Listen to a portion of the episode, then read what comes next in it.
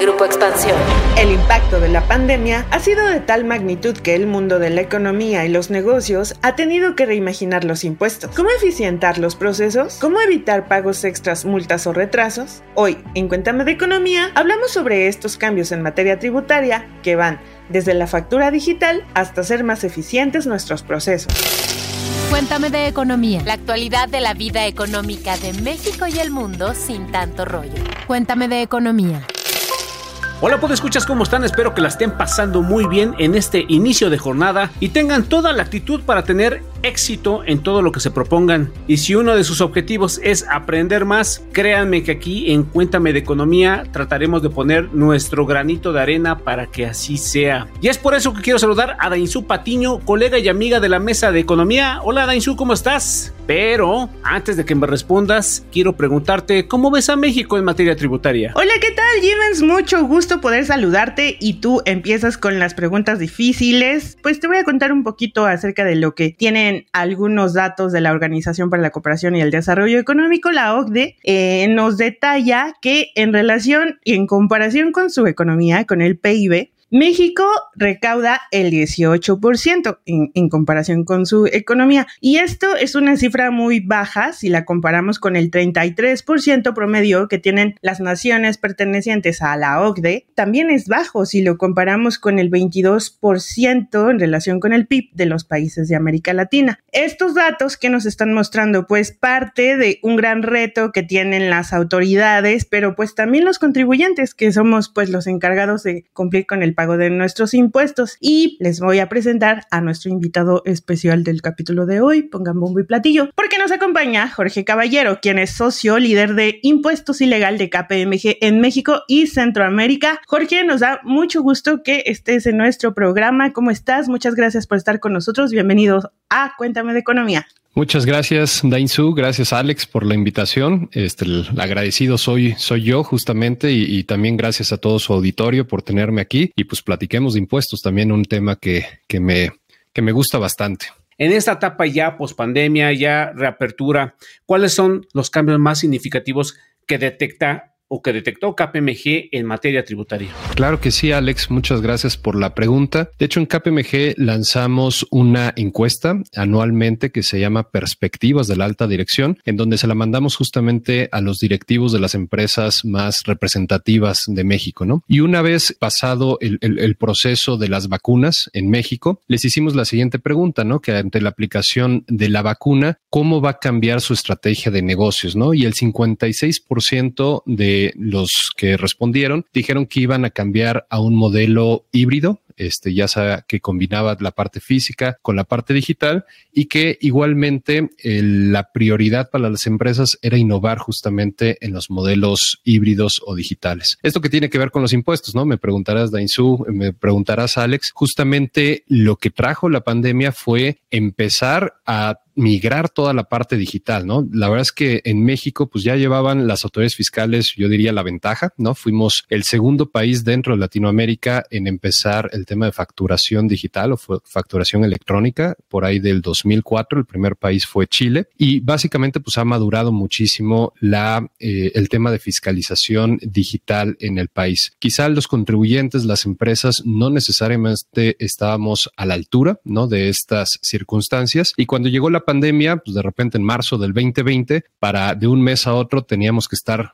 haciendo todo el cumplimiento fiscal a nivel eh, electrónico, ¿no? Afortunadamente y distinto a algunos otros países que podemos ver, particularmente, por ejemplo, en Centroamérica, en donde sí se detuvo la recaudación por no contar justamente con estos elementos electrónicos o digitales o plataformas a través de las cuales llevar a cabo el cumplimiento tributario. En el caso de México no se detuvo necesariamente la tributación, ¿no? Incluso este continuaron pues los procesos no solo de recaudación, sino también de auditorías de manera importante las autoridades fiscales, ¿no? Entonces, esto que trajo para las organizaciones, Alex, pues claramente un sentido de urgencia de ver cómo pudiéramos estar a la altura, a la velocidad justamente del el tema de cumplimiento tributario, ¿no? Y quizá haciendo un análisis también que realizábamos en KPMG, ha cambiado mucho ya la mentalidad del director fiscal o el director de impuestos o el director de finanzas, ¿no? Que trae la responsabilidad tributaria de hace cinco años a la fecha, ¿no? Quizá hace cinco años, cuando preguntábamos también en algunas de las encuestas, en este caso sí globales, cuál era el principal motivo, ¿no? De o interés de la función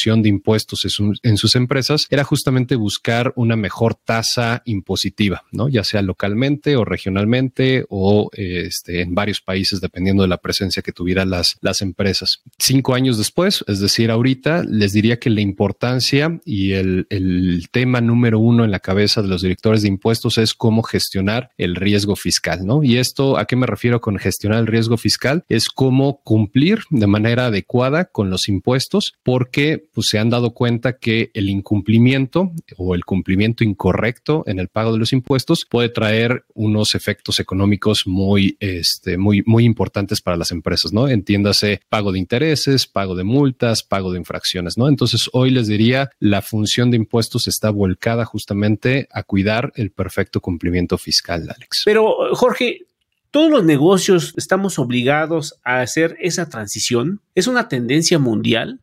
¿Cómo está América Latina respecto a otras regiones. Por ejemplo, cuando hablamos de digitalización, yo me imagino Estados Unidos, Europa, ¿no? Mucho más avanzados, más desarrollados. ¿Cómo estamos ahí en ese, en ese aspecto eh, viendo hacia México? Claro, Alex, es, es, muy buena tu pregunta y quizá para poner un poco de contexto, porque el 12.5% únicamente de factura digital pudiera sonar inferior, ¿no? O, quizá no necesariamente tan relevante. De estos 550 billones de facturas que se emiten a nivel global, el 30 y, en el caso de Latinoamérica es quien lidera justamente en materia de digitalización. El 34.8% de todo el territorio de Latam ya está en un proceso de digitalización cuando, por ejemplo, comparamos con Estados Unidos y Canadá, en donde únicamente el 17.4 o en Asia Pacífico el 26.1, ¿no? Si ya eso lo traemos a nivel demográfico, pues claramente hay muchos mayores habitantes, por lo tanto mayores transacciones en un mercado como China o como Estados Unidos, en diferencia en el caso de México. Pero como te comentaba Alex, eh, tanto México como Chile, también Brasil después se unió, fueron los primeros, los pioneros diría en materia de facturación electrónica. Hoy en día Alex, ya a nivel de personas físicas, por ejemplo, cuando tú, yo, este, nos metemos a la plataforma del SAT para efectos de llevar a cabo nuestra obligación de declarar nuestros impuestos, pues entras a la plataforma y prácticamente ya está predeterminado el impuesto que tienes que pagar. ¿Por qué? Porque la autoridad fiscal hoy ya recibe prácticamente la información tanto de quien te paga, ¿no? Tus, ya sea sueldos, salarios, dividendos, cualquier ingreso por intereses, etcétera, como de también aquellos gastos eh, que estuvieran autorizados y que pudieras disminuirle a tu base de impuestos, ¿no? Como pueden ser gastos hospitalarios, el tema de intereses eh, de, créditos hipotecarios o servicios como, o conceptos como, como el tema de pago escolar, ¿no? De, de tus hijos. Una vez que se tienen todos estos elementos, ya la plataforma de las autoridades fiscales hoy determina automáticamente un impuesto y ya queda de nosotros simplemente revisar que no falte necesariamente nada. Oye, ¿qué es lo siguiente? Ya a nivel, esto fue a personas físicas como nosotros, ¿no? nosotros tres que estamos aquí, nuestros radioescuchas. En el caso de las personas morales, es decir, las empresas, ya hoy también la autoridad fiscal te diría tiene una gran cantidad, me atrevería a decir más del 95% de la información que recibe de sus proveedores, así como la que emite hacia sus clientes, ¿no? Todo el tema de facturas por ingresos que se mandan, evidentemente tienen que pasar por el registro de la autoridad fiscal, así como se tiene toda la información de los proveedores o de los terceros que se tiene. Quizá cuál, cuál es la, parte, la parte que hace falta, pues quizá en algunos casos aquellos pagos que se realizan, por ejemplo, al extranjero, ¿no? En donde sí ya hay mecanismos para efectos de poder tener esa información, pero prácticamente con eso estamos ya ante la posibilidad de que la autoridad fiscal pueda llegar a predeterminar, ¿no? Y ya lo hace ahorita en algunos procesos de auditoría, por ejemplo, en donde dice, oye, empresa A me dijiste que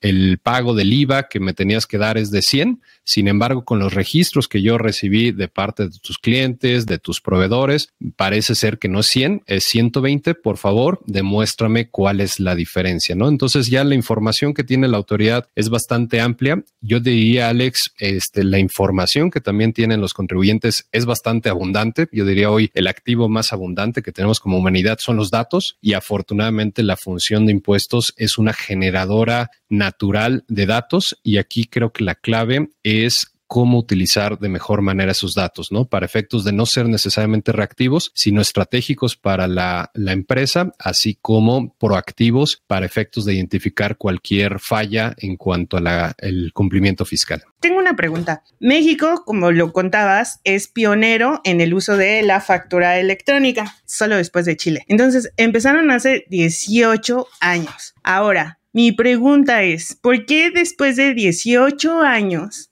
apenas, digamos, comienza a verse este tema de la facturación electrónica, de la automatización, como un componente estratégico dentro de todos los actores, ¿no? Cada vez que le vemos que le dan más auge, tanto los contribuyentes como la autoridad y las empresas. Yo te diría que si bien suenan mucho 18 años, pues claramente la evolución de la facturación electrónica ha sido este, de manera pausada o mesurada, ¿no? De hecho, apenas ahorita vamos ya con el, modelo de CFDI, del comprobante fiscal digital por Internet, el 4.0, ¿no? Que va a entrar justamente en, en, vigor. Y como ese, pues hemos venido viviendo y conviviendo con algunas versiones anteriores del CFDI y versiones anteriores, ¿no? De comprobantes fiscales digitales, los CFDs anteriormente, antes de que lleguemos justamente a un CFDI como lo conocemos hoy, en donde trae justamente toda la información de las transacciones de, la, de los contribuyentes o de las personas este, que, llevamos a cabo actividades empresariales o, de servicios. Te diría que particularmente si me, si me preguntas cuál ha sido el cambio importante, pues yo te diría es justamente el tema de la aceleración digital en materia de nuevas tecnologías, ¿no? Las nuevas tecnologías que van creciendo, este, que se van generando y que la verdad es que la velocidad en la que vemos nuevas tecnologías en el mercado, pues va mucho más rápido necesariamente que quizá la velocidad en la que vamos ajustando, por ejemplo, procesos desde un punto de vista legislativo, ¿no? Entiéndase modificación de, de las leyes o emisión de algunas reglas en materia fiscal, etcétera, que puedan llevar de manera paralela pues el crecimiento tan importante a nivel de las tecnologías. Hoy la tecnología y los procesos, ¿no? Los robots, este, los algoritmos que existen actualmente, pues no existían hace 18 años y eso es lo que ha permitido justamente la disrupción digital, evidentemente acelerada por eh, hace tres años, ¿no? Que empezó el tema del COVID y que todo el mundo pues nos venimos a, migrar en la medida de lo posible a un esquema 100% digital. Yo, si me preguntas, ese es creo que uno de los puntos de inflexión importantes, Dain.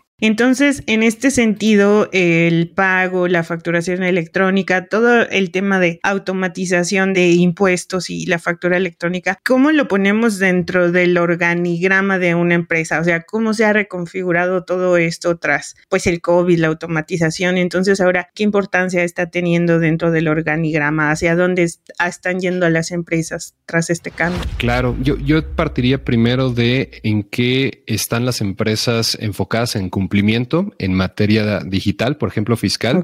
Hoy, en adición a emitir las facturas digitales, también tienen o tenemos la obligación de estar subiendo la contabilidad electrónica prácticamente de manera mensual. Está evidentemente el tema de las cartas invitaciones para auditorías, así como requerimientos en procesos de devolución de IVA, ¿no? Cuando vamos y pedimos ante la autoridad fiscal, oye, traigo un saldo a mi favor, este, voy, lo tramito y ya nos están empezando a llegar las cartas invitación y requerimientos desde hace ya varios meses o años de manera justamente digital para efectos de comprobar el, correcto determinación de ese saldo a favor, ¿no? Los procesos de evaluación, como te decía, pero están, por ejemplo, las listas negras, ¿no? Que ya también llevan algunos años en vigor aquí en México, en donde la autoridad lo que está buscando es justamente combatir la corrupción, este, desde un punto de vista fiscal y nos obliga a las empresas a estar revisando no solamente la aceptación de nuevos proveedores, sino tus actuales proveedores hacia atrás cinco años si no incumplieron con algún requisito para ser considerados como parte de esta lista negra, ¿no? Todo esto es evidentemente tema de cumplimiento tributario, pero tu pregunta es muy, muy buena, Dainzu, porque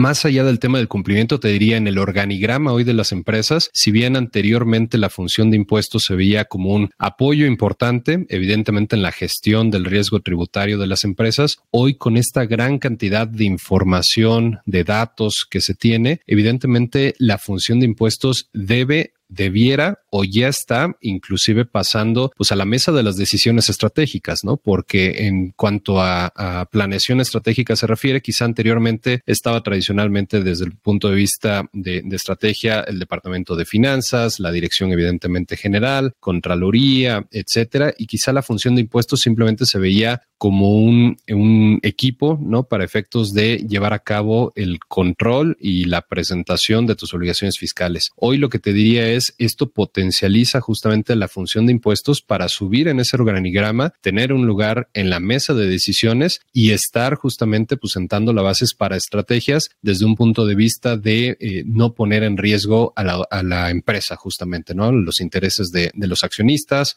y de las personas relevantes dentro de las empresas. Digamos entonces, ¿y ahora qué oportunidades nos dan para, para generar valor? Sí, dentro de las oportunidades yo te diría que es preparar a las empresas y, por qué no, a las personas también físicas para responder de mejor manera a aquellas auditorías fiscales que llegan de parte de las autoridades, ¿no? Este también para estar forecasteando, pronosticando de mejor manera el impacto impositivo, las tasas de impuesto eh, que van a estar pagando las, las empresas, identificar, por ejemplo, oportunidades para efectos de mejorar el estado de resultados de las empresas, es decir, el balance entre tus ingresos y tus gastos, eh, con todos los datos que se tienen a nivel de impuestos, tú puedes estar comparando también, oye, ¿qué gasto me representa este proveedor versus este otro proveedor o contra este otro proveedor? Y estar justamente pues llevando a cabo tus análisis para efectos de hacer eficiente, no solo desde un punto de vista tributario, sino inclusive operativo dentro de las empresas. Y yo creo que también informar, regresando a mi punto de ser más estratégicos, informar de manera más proactiva y puntual a las tomadores de decisiones justamente de oportunidades en materia de inversión, por ejemplo, o de cambios desde un punto de vista legislativo, ¿no? En el caso de México, la verdad es que nosotros, digo, tú conoces muy bien la historia de tenemos este, históricamente muchos cambios, reformas fiscales, nuevas eh, reglas para efectos de cumplir, por ejemplo, con los protocolos que bien mencionabas, ¿no? De la OCDE para efectos de combatir la corrupción fiscal, etcétera. Entonces, todos estos cambios evidentemente representan un reto para las organizaciones y la función de impuestos con toda esta virtualidad y con toda esta agilidad digital, pues tiene que ser eh, la generadora justamente de información y material oportuno para la toma de decisiones. La legislación tributaria pues, no ha cambiado mucho, ¿no? Sabemos que solamente son misceláneas, no hay una gran reforma fiscal, ¿no? Este contexto interno de legislación que, también mencionabas frente al contexto externo, que todo es una revolución hacia la digitalización, ¿qué desafíos hay para México? ¿Qué significa esto? ¿En qué nos tenemos que apurar para que sea eh, de la manera más eficiente posible? Claro, Alex, este, gracias por la pregunta. Yo te diría que el reto desde el punto de vista de las autoridades fiscales ante la falta de reforma fiscal es justamente con toda la información que ya ahorita cuentan de parte de los contribuyentes, declaraciones anuales, dictámenes fiscales, etcétera, como con las herramientas tecnológicas pueden ser mucho más eficientes para efectos de recaudar, ¿no? De manera más oportuna impuestos, ¿no? Ya mencionaba Dain al inicio el 18%, ¿no? Respecto al PIB de, de la recaudación que se tiene en México, cómo llegar a los niveles estándar de la OCDE. Ese sería el reto para las autoridades sin una reforma necesariamente fiscal. El reto para los contribuyentes o para nosotros que estamos de este lado, Alex, es justamente cómo nos preparamos, ¿no? Para esa, para esa determinación oportuna de los impuestos, para esa auditoría fiscal de parte de las autoridades fiscales. Anteriormente, Alex, me, recuerdo, ¿no? Quizás hace 10, 15 años, las auditorías que veíamos, pues ya venían de hace cinco años, ¿no? Es decir, hace 10 años estaban las autoridades fiscales auditando lo que había pasado hace 15 o 14 años. Hoy que estamos viendo, hoy ya la auditoría es mucho más puntual, ¿no? Es decir, hoy, quizá noviembre del 2022, pues ya te están pudiendo revisar algún pago, alguna declaración que hayas efectuado en los últimos meses, ni siquiera en los últimos años. Y evidentemente esto trae una presión y un reto a las, a las empresas para efectos de tener pues toda la documentación soporte, ¿no? Quizá anteriormente bastaba con tener algunas pruebas para efectos de sustentar cualquier eh, tema que dijeran las autoridades esto no es deducible o esto no es aplicable, etcétera. Y actualmente, pues lo que están pidiendo es prácticamente el 100% de las pruebas, ¿no? Y esto, pues evidentemente tendría que venir coadyuvado con las soluciones tecnológicas para efectos de poder cumplir y de no tener a nuestro talento, ¿no? Al talento dentro de las funciones de impuestos 24/7 trabajando para efectos de recolectar toda esta documentación. Y bueno, ha llegado el momento de hacer un paréntesis.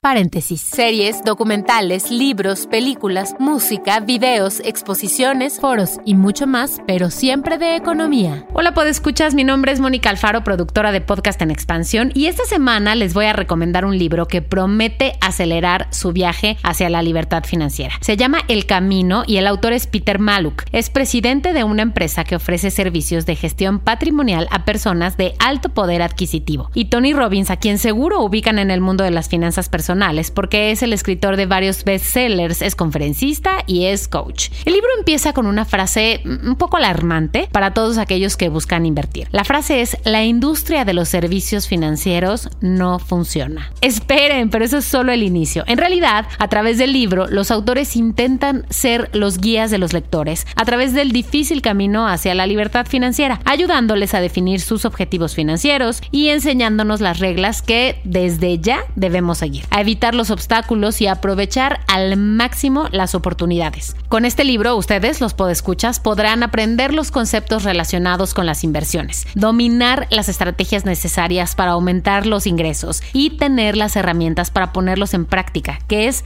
la verdad, lo más importante. Más allá de la teoría, pero ojo, que en este libro no todo es números y estrategias financieras. También tiene historias de éxito y algo un poco inesperado, al menos para mí, habla sobre aspectos emocionales emocionales. Sí, es que lo emocional es algo que se debe de tener en cuenta en términos de inversiones, como el miedo que nos lleva a tomar luego malas decisiones en esta cancha y la importancia de aceptar la incertidumbre cuando te conviertes en inversionista. Y si piensas que con la situación económica que estamos viviendo es imposible aplicar lo que viene en el libro, aquí explican lo que son los inviernos económicos, uno de los mejores momentos para crear riquezas, teniendo claro los conocimientos adecuados. El objetivo del libro es que transforme tu vida financiera y con eso puedas vivir la vida que siempre has soñado. Suena interesante, ¿no? Recuerda, el libro se llama El Camino de los autores Peter Maluk y Tony Robbins.